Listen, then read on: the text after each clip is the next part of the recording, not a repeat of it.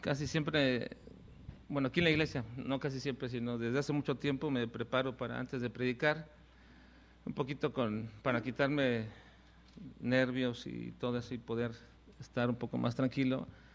Cantamos un canto congregacional y siempre dirijo este, este último, este primer canto antes de la predicación. Y normalmente siempre dirijo este, que es Digno es el Cordero, porque es uno de mis cantos eh, favoritos, porque es una escena del futuro donde ya estamos. Ya estamos ahí. Juan estaba viendo una escena del futuro y en ella veía millones y millones de personas de toda tribu, de toda lengua, de todas naciones, que entonaban, que proclamaban la dignidad del Cordero. Y en esa escena del futuro, del futuro en la eternidad, por así llamar la eternidad futura, ya estamos ahí. ¿Usted no estaba? Yo sí. Porque si ya somos y hemos sido redimidos por el Cordero, pues entonces Juan nos vio allí en aquella escena del futuro, cantando. Así que me transporto un poquito en esa eternidad y pienso, si ya estamos ahí, sentados en los lugares celestiales con Cristo Jesús, entonces estamos cantando y entonando digno es el Cordero. Hermanos, en esta noche quiero compartir con ustedes una de las de los temas en cuanto gracias, a una de las características de Dios que es la soberanía. Ahora, yo no considero personalmente, puede ser que alguien lo, así lo considere, pero yo personalmente no considero que la soberanía de Dios sea una perfección. Yo considero que la soberanía de Dios es el, la expresión de todas las perfecciones de Dios. Todas las expresiones de Dios se conjugan y se manifiestan cada uno en plenitud y por tanto podemos decir que Dios es soberano. Hay una pregunta que siempre está latente en la mente de todas las personas, pero principalmente se vuelve muy preocupante para los cristianos. Cuando observamos todo lo que pasa en este mundo, desde que el hombre ha existido, la maldad ha imperado y ha hecho llorar a millones de personas. Las ha entristecido por la crueldad, por el martirio con que se suceden acontecimientos una y otra vez dentro del orden de la naturaleza, la sociedad y aún en el reino animal. Evento tras evento, sin que al parecer haya un descanso en algún momento de todo esto y la pregunta que surge es, ¿quién está en control de este mundo? ¿Quién es el responsable de todo lo que está aconteciendo? Al parecer, la respuesta más lógica para todos aquellos que ven y observan esto y experimentan el dolor, la tragedia y la desdicha, y dicen, el que está en control de todo esto es el diablo mismo. Incluso muchos cristianos apoyan esta percepción al decir que Satanás como príncipe de este mundo tiene el dominio sobre las personas y los acontecimientos que se suceden todos los días. Que todo lo malo que acontece está bajo el control del maligno, del diablo, de Satanás, bajo su deseo, es su plan, es su acción, el mismo diablo obrando. Y por otro lado, quienes piensan esto, también dicen que Dios está en control de todo lo bueno que acontece, que Dios está en dominio de las cosas maravillosas, de los milagros, de la sanidad, de la buena salud, la prosperidad de las personas. En otras palabras, quienes tienen esta visión de esta manera establecen a la par de Dios al diablo, diciendo que el diablo domina todo sobre lo malo y aún eh, en ese sentido, entonces Dios a la par domina sobre todo lo bueno. Hay, en realidad, había, los que piensan así, hay una especie de religión o creen en una religión dualista y que es muy predominante y característica de las concepciones religiosas orientales. Y quienes proponen esto hablan de la existencia de dos principios inseparables y hasta cierto punto dicen necesarios, el bien y el mal y la lucha entre el bien y el mal, o el yin y el yang, como es proveniente de aquellas eh, concepción religiosa. semejante a esto, dentro del cristianismo surgió una herejía en el siglo III, llamado el maniqueísmo. Y eso es una doctrina herética donde establece que hay dos principios reguladores en este mundo y que siempre están peleando entre sí el uno contra el otro. Si bien, dicen, el bien está personificado en Dios y el mal está personificado en el diablo. Y esa percepción de ver los sucesos y los acontecimientos que pasan en nuestro mundo han penetrado de manera tan especial en la mente y en la visión de muchos cristianos, de pastores y de maestros en nuestras iglesias, y se puede saber que así es que han penetrado y han llegado a la mente y han adquirido esta, esta, esta, esta visión como una doctrina, una teología en sí mismos, cuando afirman y sostienen como una verdad, una declaración muy sencilla y hasta inocente, podríamos decir, cuando dicen, Satanás es el enemigo de Dios. Cuando alguien dice así, y cuando alguien predica así, que Satanás es el enemigo de Dios, sabemos que está bajo una doctrina, una visión equivocada respecto a la soberanía de Dios. Satanás no es el enemigo de Dios, hermanos. Satanás no puede estar en contra de Dios. Dios no tiene ningún enemigo. Dios no está luchando contra el diablo. El diablo no tiene ninguna posibilidad. A una sola palabra de Dios simplemente lo desaparece. El diablo no puede ser enemigo de Dios porque no está a la par de Dios. Ahora déjenme decirles que esta aparente sencilla declaración, incluso hasta veces inocente, como dije, por no decir a veces ingenua, revela cuál es nuestra concepción de Dios, del cómo es que nosotros percibimos y vemos a Dios y establece sobre todo, y es lo que me parece de suma importancia por la trascendencia y lo riesgoso que puede ser esto, la evidencia de cuál es entonces también nuestra teología.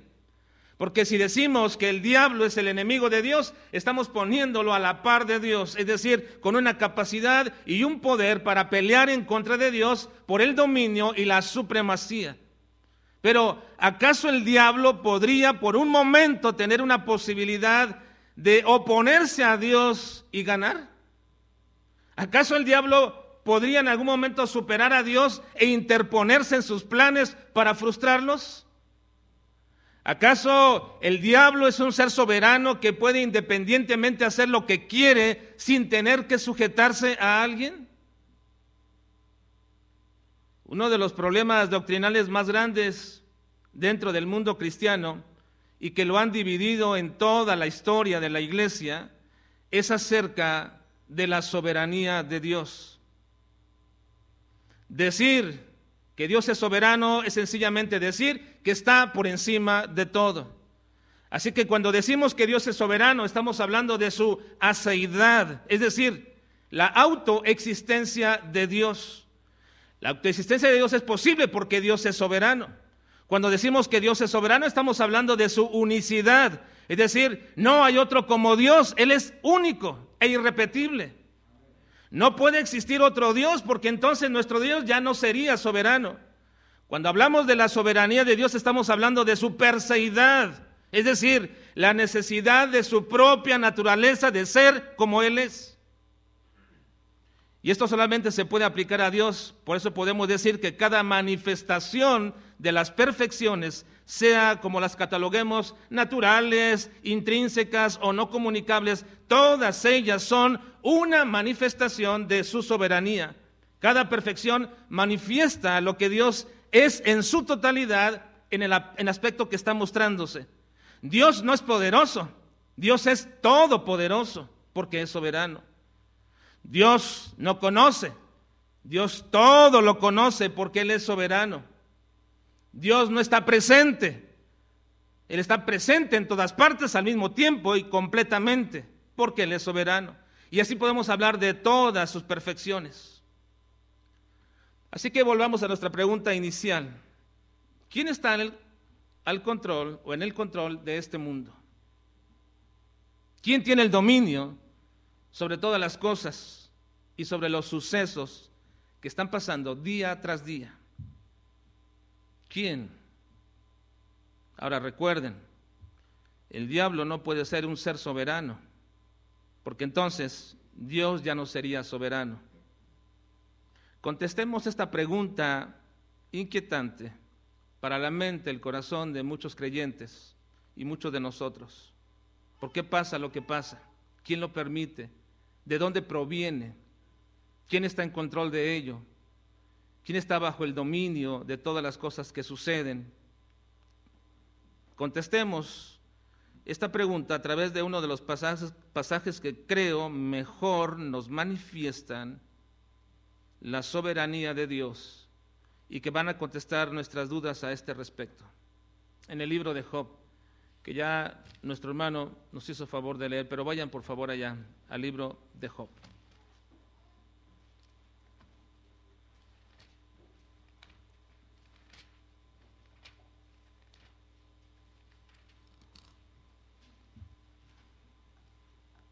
No vamos a ver todo el libro, porque obviamente es muy largo, pero yo creo que el libro de Job es uno de los libros, junto con Daniel, que mayor presentan de manera más explícita la soberanía de Dios. No vamos a ver todo el libro, ni siquiera vamos a ver uno de los capítulos, es muy amplio su estudio. Y creo que a veces nosotros abordamos el estudio del libro de Job si no de una manera equivocada, sí de una manera muy simple. El libro de Job no se trata de Job, aun cuando lleve este nombre. En realidad, como toda la Biblia, trata de Dios. Toda la Biblia trata de Dios. No hay libros para enseñarnos cómo mejorar nuestro matrimonio, nuestra familia, cómo ser mejores ciudadanos. No, no hay tal cosa. Toda la escritura tiene el propósito de revelarnos cómo es Dios. El tema principal siempre es Dios y lo que Él hace y lo que Él desea y lo que Él aprueba y lo que Él desaprueba. Si no perdemos la perspectiva cada vez que estudiamos, siempre estaremos enseñando acerca de Dios. Así que esta historia de Job fue registrada y fue cuidada hasta nuestros días para enseñarnos una gran verdad que debemos no solamente creer, sino apropiarla como una firme convicción que hará descansar nuestras vidas. Dios es soberano. Veamos entonces cómo es que Job se prueba la soberanía de Dios. Y voy a omitir, por supuesto, por supuesto partes de la historia que ustedes ya conocen, para enfocarme en solamente en tres, tres pasajes de toda la historia que nos van a ayudar en nuestro tema. Cuando hablamos de la soberanía, estamos hablando del dominio que se tiene sobre cualquier cosa, naturaleza, reino animal, los humanos, las circunstancias, todo, el dominio sobre ello. Así que quiero que vean conmigo tres pasajes que nos van a manifestar tres manifestaciones de la soberanía de Dios versículos 6 al 12. Capítulo 1, 6 al 12. ¿Lo tienen? Leámoslo juntos. Dice, un día vinieron a presentarse delante de Jehová los hijos de Dios, entre los cuales vino también Satanás. Y dijo Jehová a Satanás, ¿de dónde vienes? Respondiendo Satanás a Jehová, dijo, de rodear la tierra y de andar por ella. Y Jehová dijo a Satanás, ¿no has considerado a mi siervo Job, que no hay otro como él en la tierra, varón perfecto y recto, temeroso de Dios y apartado del mal? Respondió Satanás a Jehová, dijo, ¿acaso teme Job a Dios de balde? ¿No le has cercado alrededor de él y a su casa y todo lo que tiene? Al trabajo de sus manos has dado bendición. Por tanto, sus bienes han aumentado sobre la tierra. Pero extiende ahora tu mano y toca todo lo que tiene, y verás si no blasfema contra ti en tu misma presencia.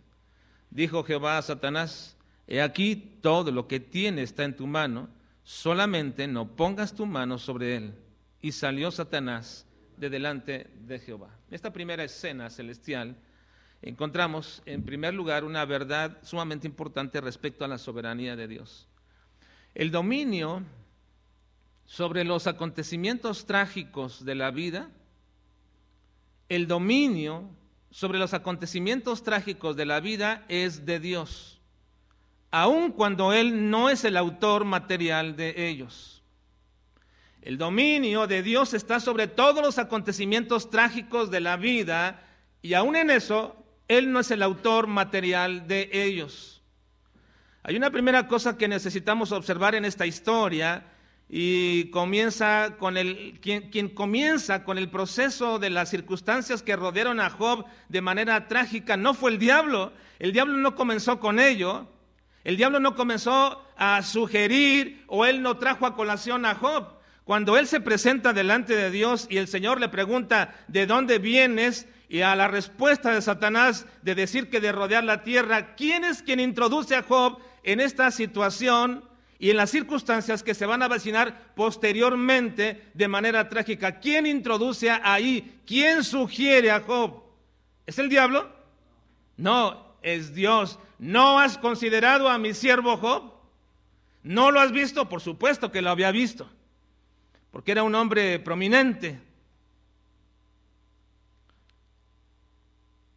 Así que de entrada, no fue la idea de Satanás el tratar de probar a Job para que éste mostrara su fidelidad.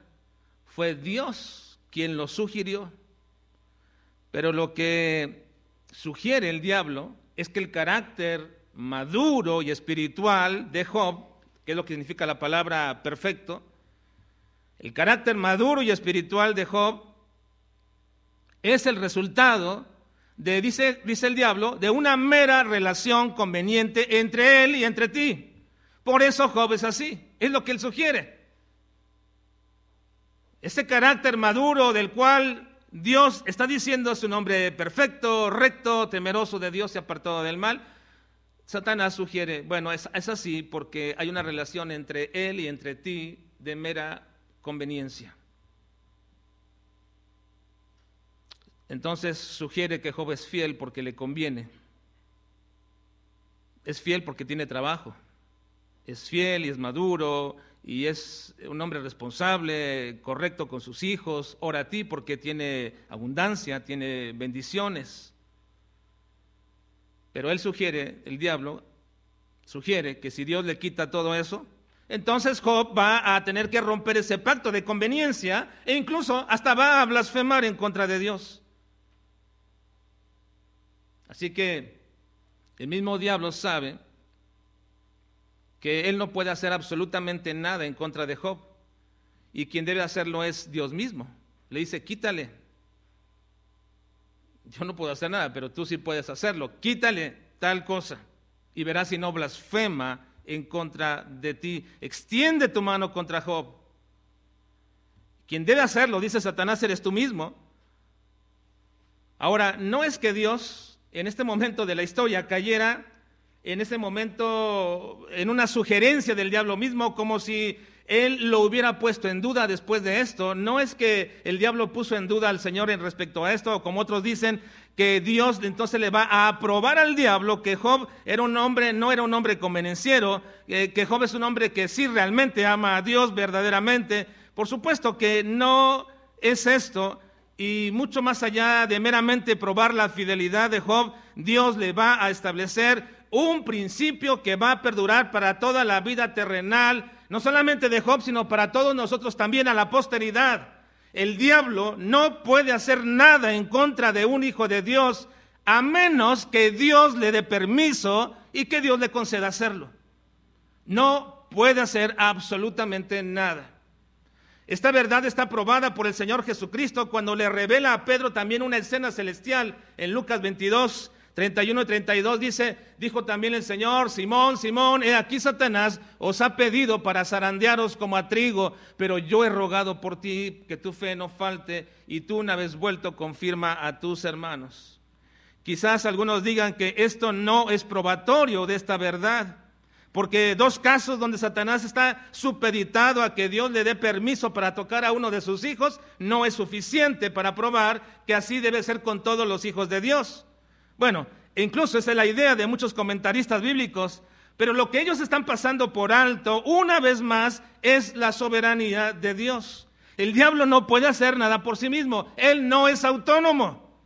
Si él hiciera algo que Dios no le permite, si el diablo mismo hiciera algo de lo cual Dios no le diera permiso, entonces el diablo tiene cierto dominio, cierta libertad, cierta autonomía, no supeditada a Dios, y entonces Dios deja de ser soberano.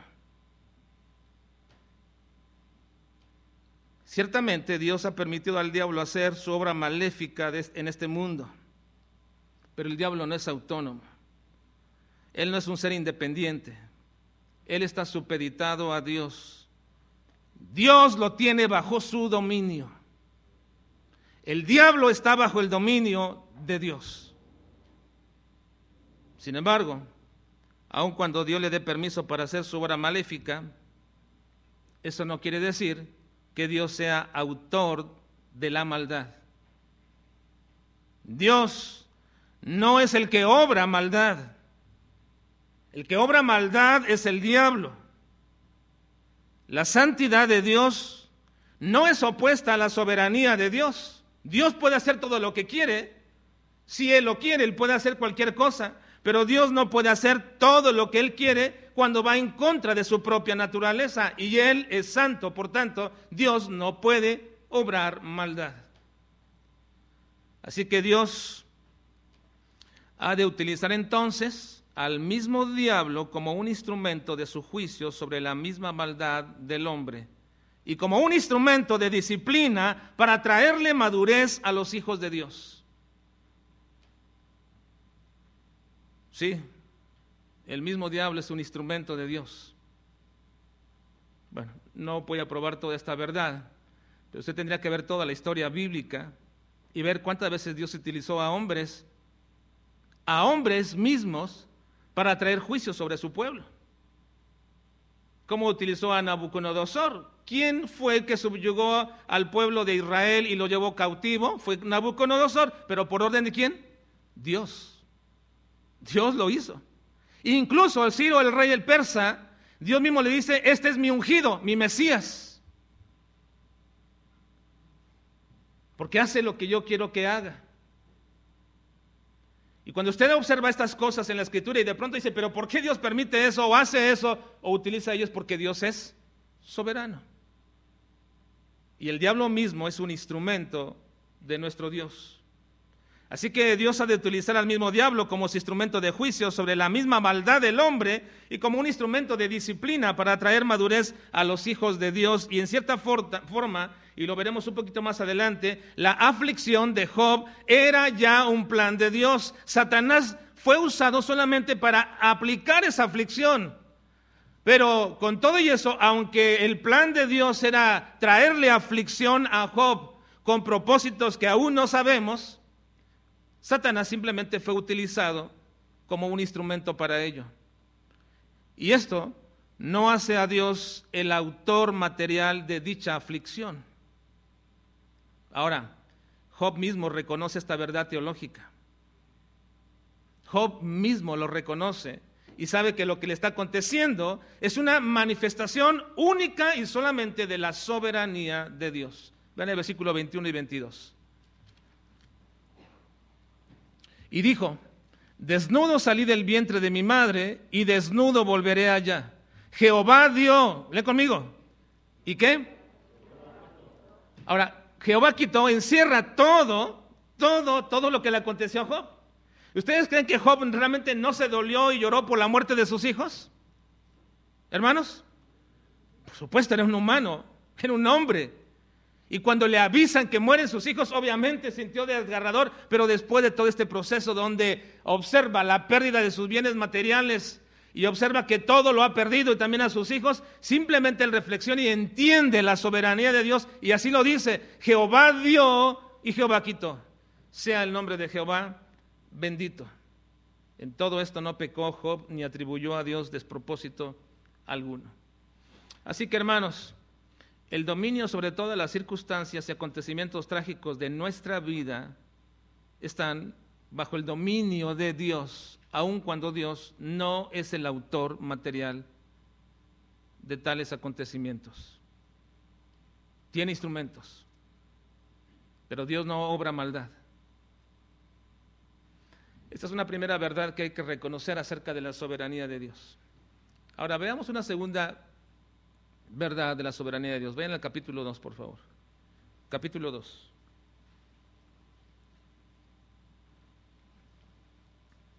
Versículos 1 al 7. Aconteció que otro día vinieron los hijos de Dios para presentarse delante de Jehová, y Satanás vino también entre ellos presentándose delante de Jehová. Y dijo Jehová a Satanás, ¿de dónde vienes? Respondió Satanás a Jehová y dijo, de rodear la tierra y de andar por ella. Y Jehová dijo a Satanás, ¿no has considerado a mi siervo Job, que no hay otro como él en la tierra, varón perfecto y recto, temeroso de Dios y apartado del mal, y que todavía retiene su integridad, aun cuando tú me incitaste contra él para que lo arruinara sin causa? Respondió Satanás, respondiendo Satanás dijo a Jehová, piel por piel, todo lo que el hombre tiene dará por su vida. Pero extiende ahora tu mano y toca su hueso y su carne, y verás si no blasfema contra ti en tu misma presencia. Y Jehová dijo a Satanás, he aquí él está en tu mano, mas guarda su vida. Una segunda verdad que tenemos que reconocer respecto a la soberanía de Dios es que Dios tiene el dominio sobre las condiciones de nuestro cuerpo, aun cuando Él no es el autor material de las enfermedades, ni de las limitaciones del cuerpo humano, ni de la muerte misma. Dios tiene el dominio sobre el cuerpo humano. Y quizás esta sea una de las circunstancias que más continuamente aqueja nuestro corazón. Los sentimientos y los pensamientos de los hijos de Dios se sobrecargan cuando alguien de nosotros o nosotros mismos se nos diagnostican enfermedades incurables o crónicas, cuando le dicen a un familiar nuestro que tiene una enfermedad que lo está matando y que le quedan pocos, poco tiempo de vida, cuando personas muy cercanas a nosotros, muy queridas, de, de, manera repentina mueren por alguna enfermedad. De inmediato pensamos que pudimos haber hecho algo más para evitarlo, que pudimos apresurarnos, que pudimos haber hecho un esfuerzo, que pudimos haber ido con mejores médicos, que le pudimos dar un mejor tratamiento a tales personas, a tales familiares, etcétera. Siempre pensamos y nos y nos lacera nuestra mente y nuestro corazón estos pensamientos, que algo pudimos hacer más. De inmediato nos gobierna la frustración e incluso la amargura y buscamos culpables y reclamamos hasta incluso a Dios. Ahora esta parte de la historia de Job contiene algunos detalles que para la mente de un hijo de Dios que estudia la palabra de Dios son inquietantes. Primero, nos preguntamos, ¿Qué necesidad tenía una vez más Dios de preguntarle a Satanás sobre Job? Ya estaba arruinado. ¿Por qué le vuelve otra vez a sugerir Dios? ¿No era suficiente? ¿No era suficiente prueba para Job lo que le había pasado ya? ¿Por qué vuelve a sugerir Dios? ¿Por qué vuelve a poner Dios a Job una vez más en la plática?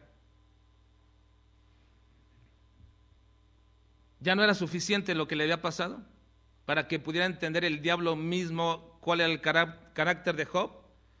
¿O bien no era suficiente para que Dios tuviera que probar nada más al diablo ya? Pero miren, más inquietante que esto es el hecho que cuando Dios le pregunta al diablo, el Señor dice una frase muy intrigante que podría echar por tierra para algunos la soberanía de Dios. Él dice, y que aún retiene su integridad, aun cuando tú me incitaste contra él para que lo arruinara sin causa? Esta es una frase muy compleja y difícil de digerir para aquellos que creemos férreamente en la soberanía de Dios. ¿Cómo es esto? ¿Dios está aceptando que Él puede ser coaccionado para hacer algo que no quiere? Es un texto difícil de explicar, por supuesto. Sin embargo, y sin tratar de defender o de reexplicar lo que Dios quiso decir, porque no quiere decir, bueno, lo que Dios quiso decir fue esto. No, lo que Dios quiso decir fue lo que dijo. Esas son palabras de Dios. Cuando dice que Satanás lo indujo a arruinarlo sin causa, no está hablando de una sumisión a un deseo o intención de Satanás. Mucho menos está hablando de una sujeción inconsciente a su voluntad, que de pronto lo tomó el diablo desprevenido y dijo, bueno, está bien, para probarte que así es de ninguna manera. Ahora, por más forzada que parezca la explicación que les voy a dar de esta frase, o para algunos demasiada simplista, lo que quiero decirles es que lo que yo veo como respuesta a esto está de acuerdo a toda la evidencia bíblica acerca de quién es Dios y cómo es Dios. Este pasaje nos dice que dentro del plan y de la voluntad de Dios estaba probar a Job. Él fue el que introdujo todo esto. Y aun cuando no podemos demostrar cuál era el propósito por el cual Dios quería probar a Job, simplemente era un designio inescrutable y soberano de Dios. Así que Satanás nunca, jamás pudo manipular a Dios para hacer algo que Dios ya había decidido hacerlo.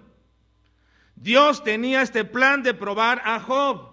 Así que Satanás no podría haber sugerido probar a Job, ni manipular los sentimientos de Dios, ni manipular a Dios, ni ponerlo en duda, ni tomarlo desprevenido. Esto era ya un plan determinado por Dios. Entonces, ¿qué significa la expresión, aun cuando tú me incitaste para que lo arruinara sin causa? Bueno, habla sencillamente, nada más y únicamente, de cuál era la intención del diablo. Sencillamente. Esta era tu intención. La palabra incitar significa simplemente animar, convencer a alguien a hacer algo. Y esta era la intención del diablo mismo, de que Dios arruinara la vida de Job sin justificación real o causa verdadera. Cosa que Dios no hizo, cosa que Dios no lo hizo. ¿Y por qué creo esto? Bueno, porque el conocimiento limitado de Satanás prueba esto. Él creía verdaderamente que Job era un creyente interesado y que no tenía intenciones reales por las cuales estaba temiendo a Dios. Y también lo creó porque Dios sabía perfectamente el carácter de Job. ¿Acaso Dios no conocía a Job? ¿Acaso el Señor no conoce o no conoce a cada uno de sus hijos?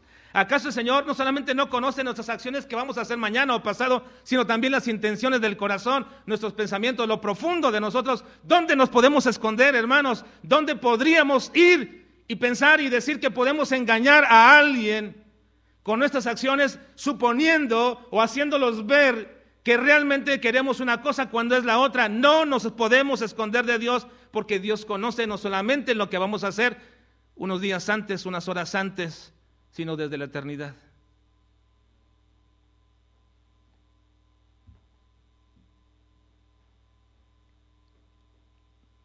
Porque Dios no va a esperar que tú hagas algunas cosas entonces para saber, ah, esto es lo que iba a hacer. Entonces Dios no es omnisciente.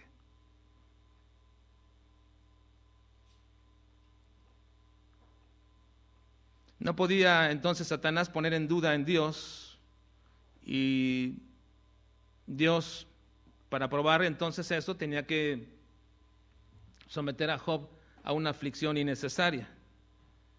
No se nos revela la razón por la cual Dios sometió a Job a esta circunstancia, pero vemos sus resultados. Job conoció y se maravilló más de Dios después de todo esto. Y fue bendecido dos veces más de todo lo que tenía.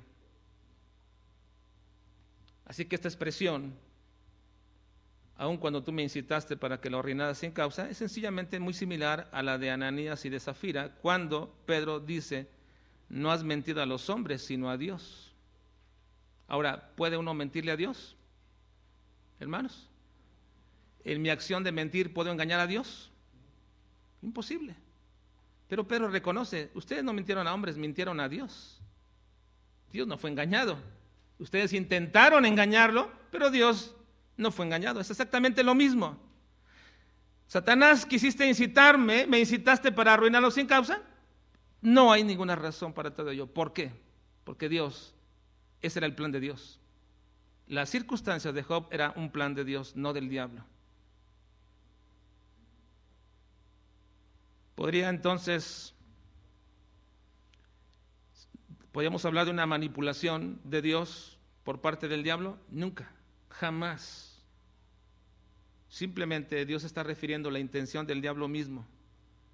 ¿Por qué era la intención del diablo? Hasta cierto punto el diablo era honesto. Él no sabía cómo era Job, ni por qué hacía las cosas. Así que él supuso, en su pensamiento limitado, supuso, si le quitas esto, si haces esto con él, te va a blasfemar. Satanás tuvo la intención de incitar a Dios para arruinarlo sin causa y no fue así. Así que Dios está en control de todo lo que acontece en nuestro cuerpo.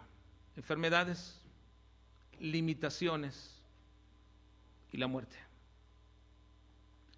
Si un hijo nace con ciertas limitaciones o enfermedades,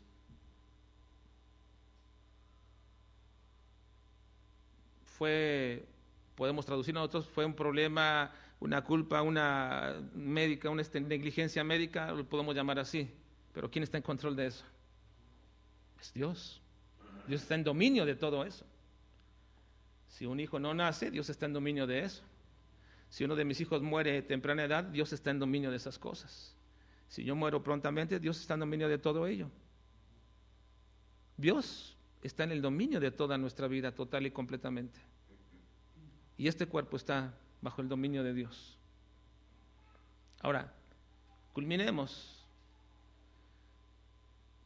Obviamente me voy a brincar todo el libro de Job porque nuestro estudio de Job para hablar de la soberanía de Dios es debería de ser todo un año, obviamente, capítulo tras capítulo, pero vayamos al final del libro de Job, capítulo 42.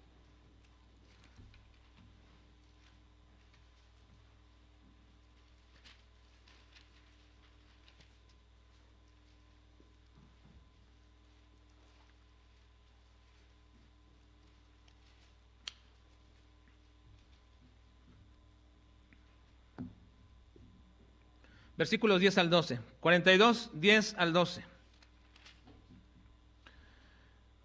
Leámoslo juntos, por favor, hermanos. Ayúdenme a leer todos. Leamos. Dice, y quitó Jehová la aflicción de Job cuando él hubo orado por sus amigos y aumentó al doble todas las cosas que habían sido de Job. Y vinieron a él todos sus hermanos y todas sus hermanas y todos los que antes le habían conocido y comieron con él pan en su casa y se condolieron de él y le consolaron de todo aquel mal que Jehová había traído sobre él. Vean el comentario, el comentario del mismo escritor, que no es otro comentario más que del Espíritu Santo, porque es el que inspiró este libro. Y le consolaron de todo aquel mal que Jehová había traído sobre él. Y cada uno de ellos le dio una pieza de dinero y un anillo de oro. Leamos todos. Y bendijo Jehová el postrer estado de Job más que el primero, porque tuvo catorce mil, seis mil camellos, mil yuntas de bueyes, mil asnas, y tuvo siete hijos y tres hijas. Y bueno, podemos ir terminando la historia al final de todo esto.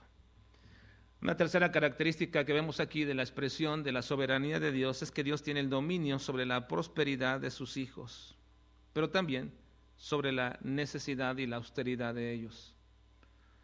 Dios tiene el dominio sobre la prosperidad de sus hijos y también sobre la austeridad y la pobreza que en ellos pudiera haber.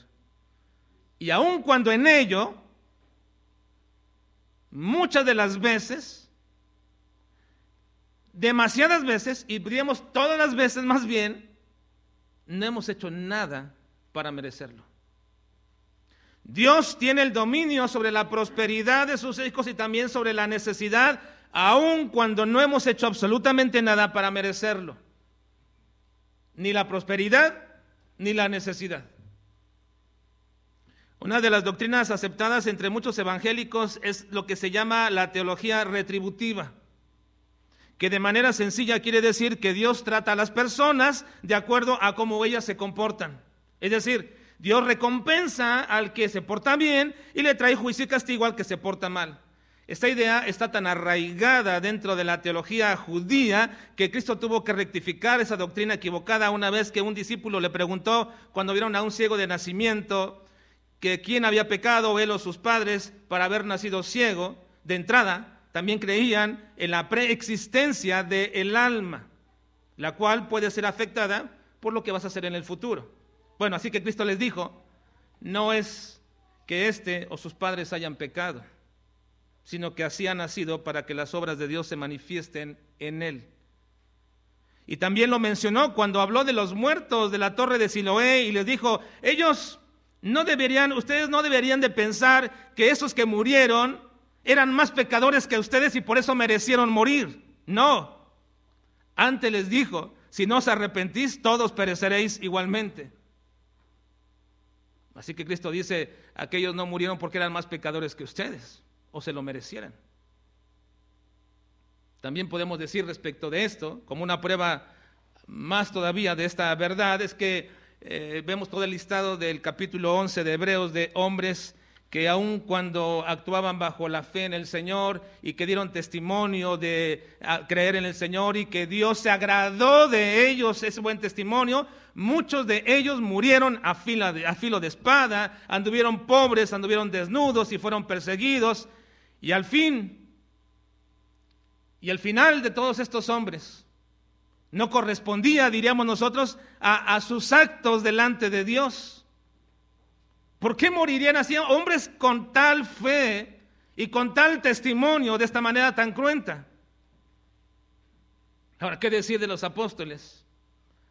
Que la mayoría de ellos murieron cruentamente a pesar de que podemos decir que fueron hombres de los cuales también Dios se agradó. Ninguno de ellos murió sin pasar por trágicos momentos.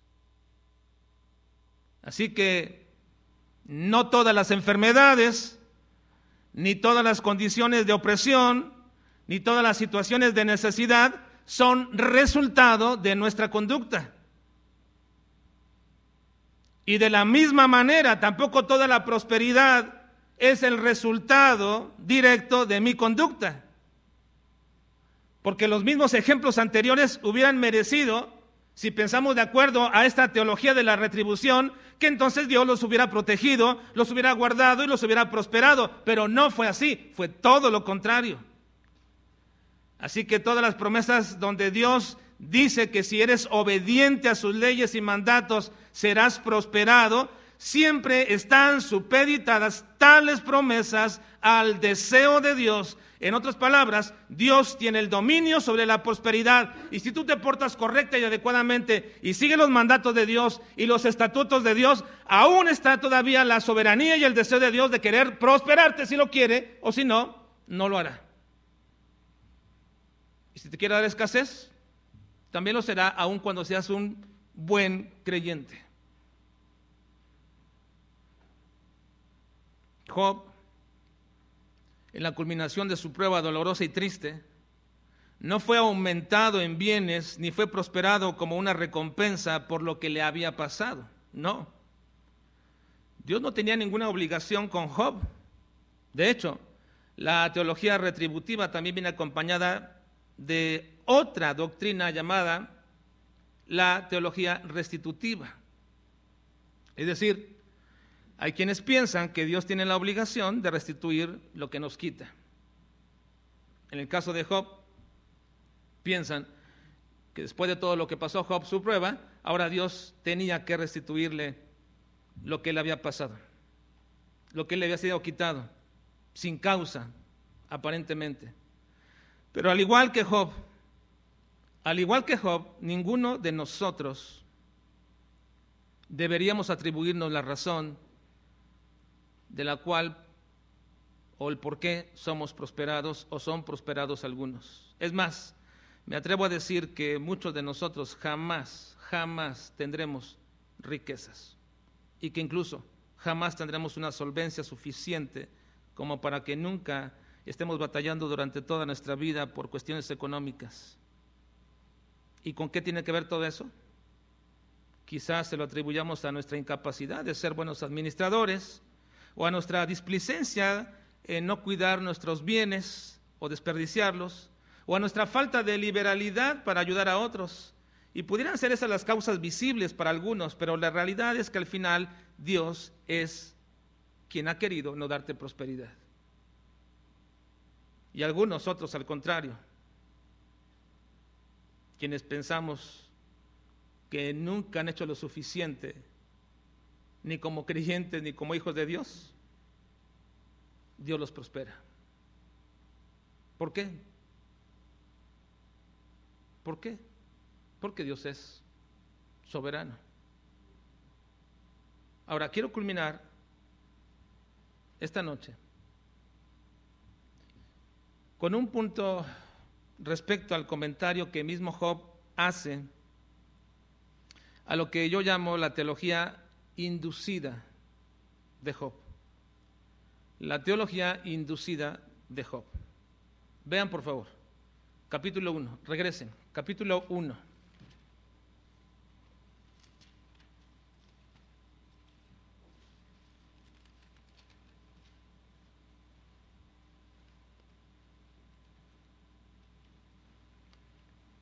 Versículo 21.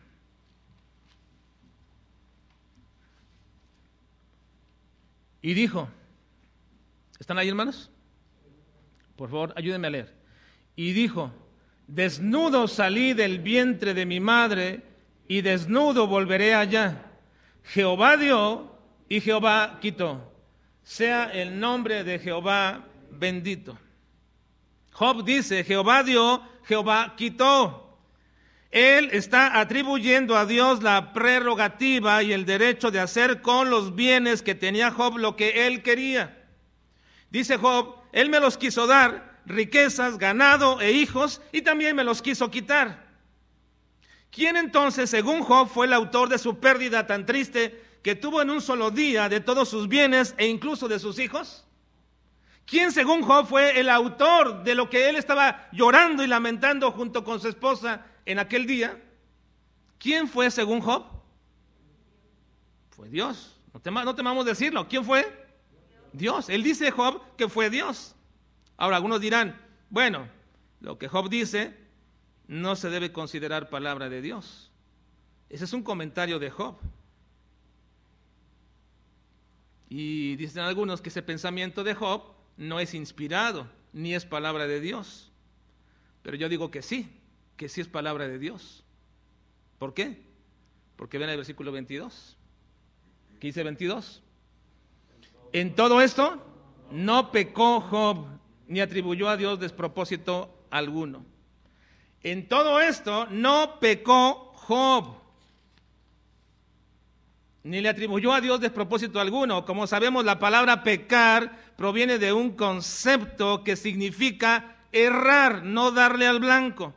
Así que lo que está diciendo Job, dice Dios en su comentario, haciendo un comentario al margen de lo que dice Job respecto a eso, cuando dice, Job me está atribuyendo a mí que yo le di, es correcto, Job está atribuyendo a mí que yo le quité, es correcto, no está errando, no está pecando, es correcto lo que él dice.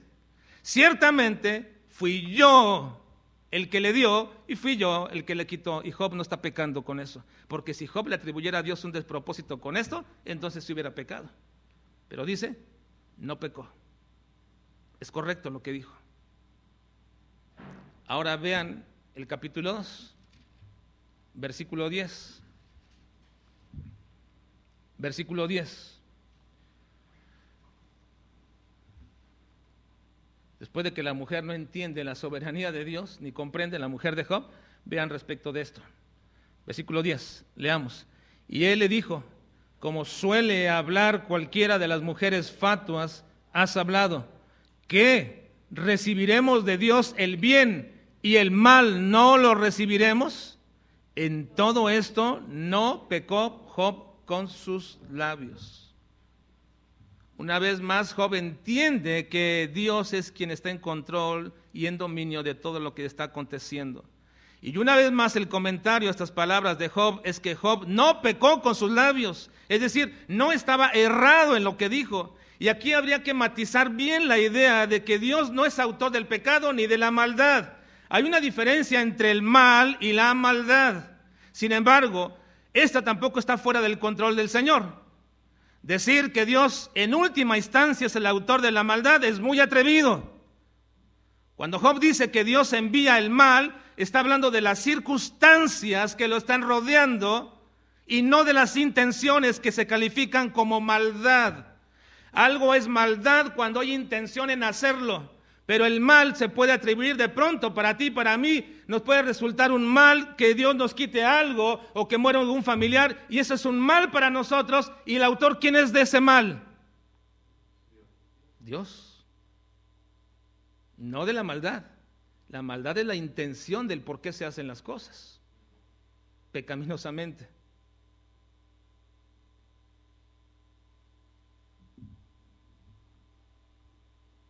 El mal tiene un propósito, hermanos. Y es un instrumento de juicio de parte de Dios. Es hacernos reconocer nuestra condición. Y es atraernos hacia Él. Job no estaba equivocado del origen del mal que le ha venido a él.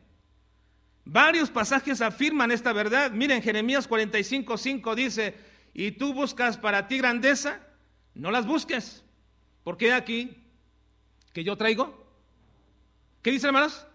Yo traigo mal sobre toda carne, ha dicho Jehová, pero a ti te daré tu vida por botín de todos los lugares a donde fueres. Lamentaciones 3, 37 y 38. ¿Quién será aquel que diga que sucedió algo que el Señor no mandó? De la boca del Altísimo no sale lo malo y lo bueno. Isaías 45, 6 y 7 para que se sepa desde el nacimiento del sol y hasta dónde se pone que no hay más que yo, yo Jehová, y ninguno más que yo, que formo la luz y creo las tinieblas, que hago la paz y creo la adversidad. Yo Jehová soy el que hago todo esto. ¿Quién lo dice? Dios. La adversidad de tu vida, ¿quién es el autor? Es Dios.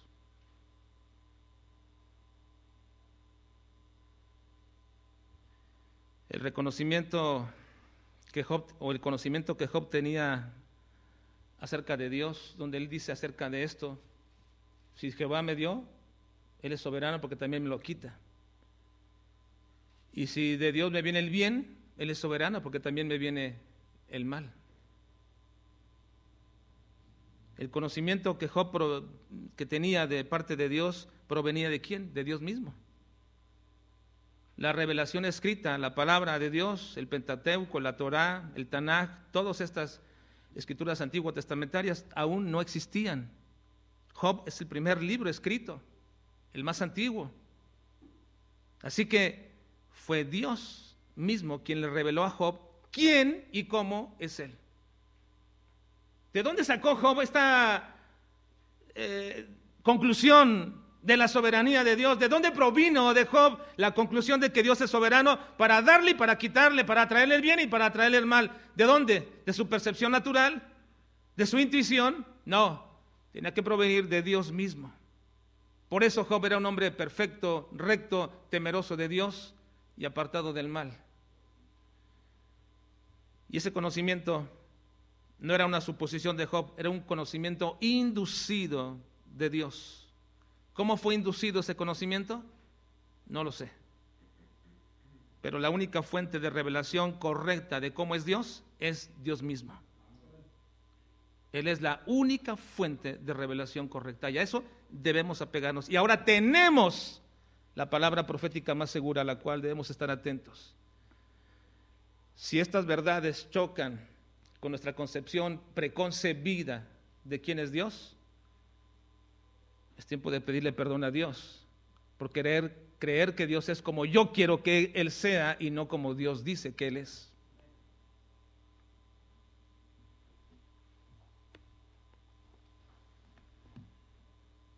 Así que el conocimiento de Job de un Dios soberano fue lo que lo hizo actuar como actuó bajo las circunstancias en las cuales se encontró. ¿Por qué Job podía actuar de esta forma? Por el conocimiento que tenía de Dios el conocimiento de Dios es teología. No, la teología no es una academia, no es una faceta de estudio, ni es una nomenclatura de una universidad. La teología es el conocimiento de Dios. No le temamos a la teología. Quien dice que predicamos teología en lugar de cosas prácticas, pues está errado. Si tú predicas la Biblia, predicas teología y tienes que predicarla. ¿Es entonces la teología normativa de nuestra vida? Sí, es normativa de nuestra vida.